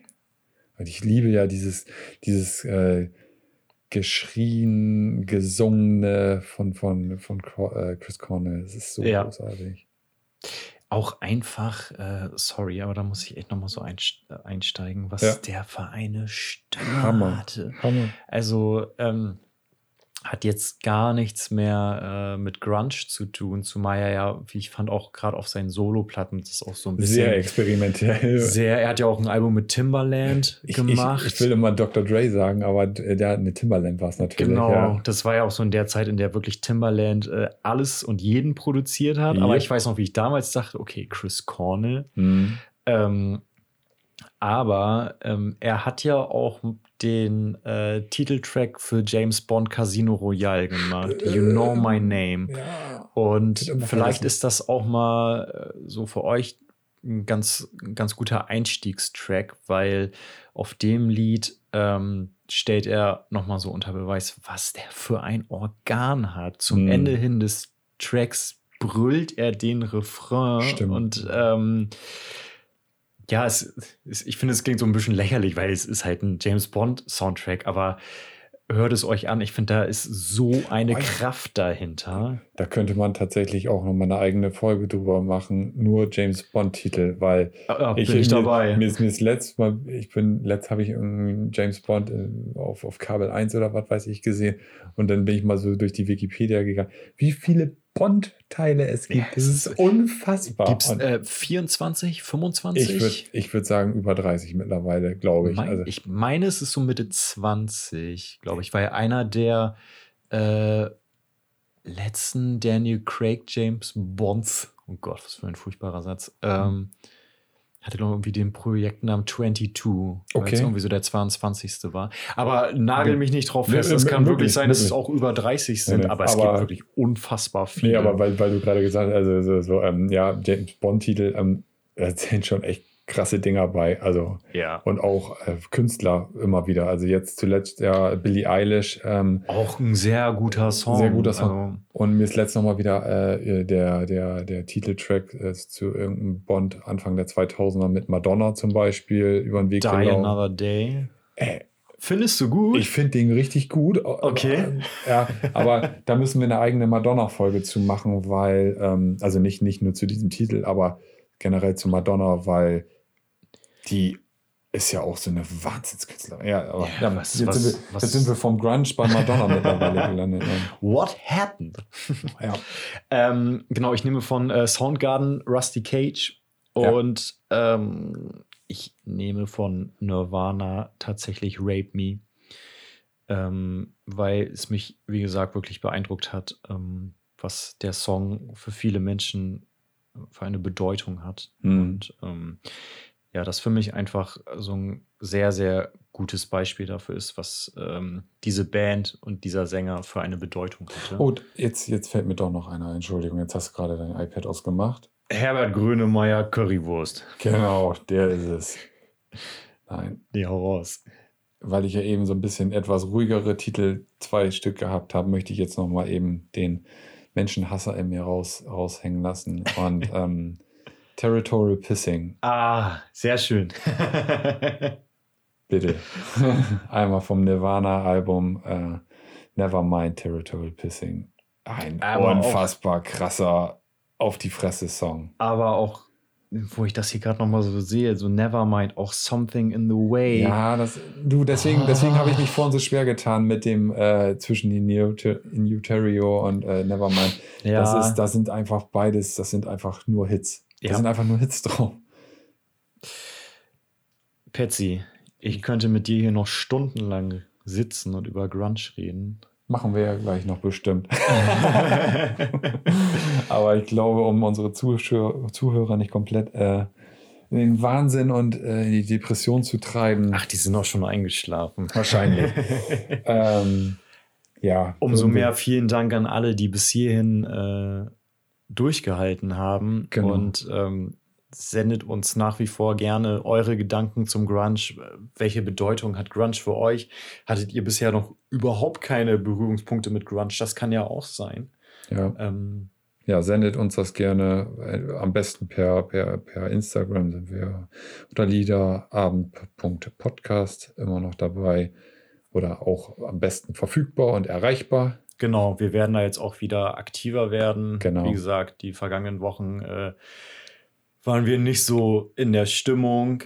Ähm, aber bei all der Tragik ähm, Es muss, muss man sich daran erinnern, das Leben muss weitergehen. Ja. Und wir müssen alle das Beste draus machen. Sei es Krieg, sei es Covid. Ähm, Oder Schlager. oder Sch- okay, das kam jetzt wenig unverhofft. äh, ich wollte nämlich gerade sagen, aber damit hast du mir natürlich wieder richtig schön den Wind aus den Segeln genommen. Was hilft, ist Musik Ja, ähm, definitiv. und sei es Schlager. Äh, wenn euch, Ja, gut, stimmt. wenn, ja, okay. wenn euch Schlager durch dunkle Zeiten führt, dann äh, soll es so sein.